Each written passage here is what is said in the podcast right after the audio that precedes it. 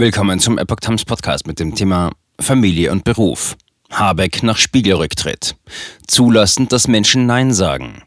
Ein Artikel von Epoch Times vom 18. April 2022. Nach dem Rücktritt von Familienministerin Anne Spiegel hat Wirtschaftsminister Robert Habeck für einen neuen Umgang mit der Doppelbelastung von Beruf und Familie geworben. Ich frage mich, ob der Absolutheitsanspruch der dauernden Vereinbarkeit von Familie und Beruf in bestimmten Situationen wirklich immer erfüllbar ist, sagte der Vizekanzler den Zeitungen der Funke Mediengruppe. Wenn wir das zumindest mal aussprechen, hören wir vielleicht auf, uns zu überfordern. Habeck betonte, ich glaube, dass man auch mal zulassen muss, dass Menschen auch mal Nein sagen, ohne als unerfolgreich zu gelten, ohne immer unter dem Druck zu stehen, dass sie beweisen müssen, dass alles einfach so picobello nebeneinander hergeht. Wer Ministerin und Minister sei, müsse Verantwortung suchen und wahrnehmen, gerade in Krisen, sagte der Vizekanzler mit Blick auf die zurückgetretene Familienministerin.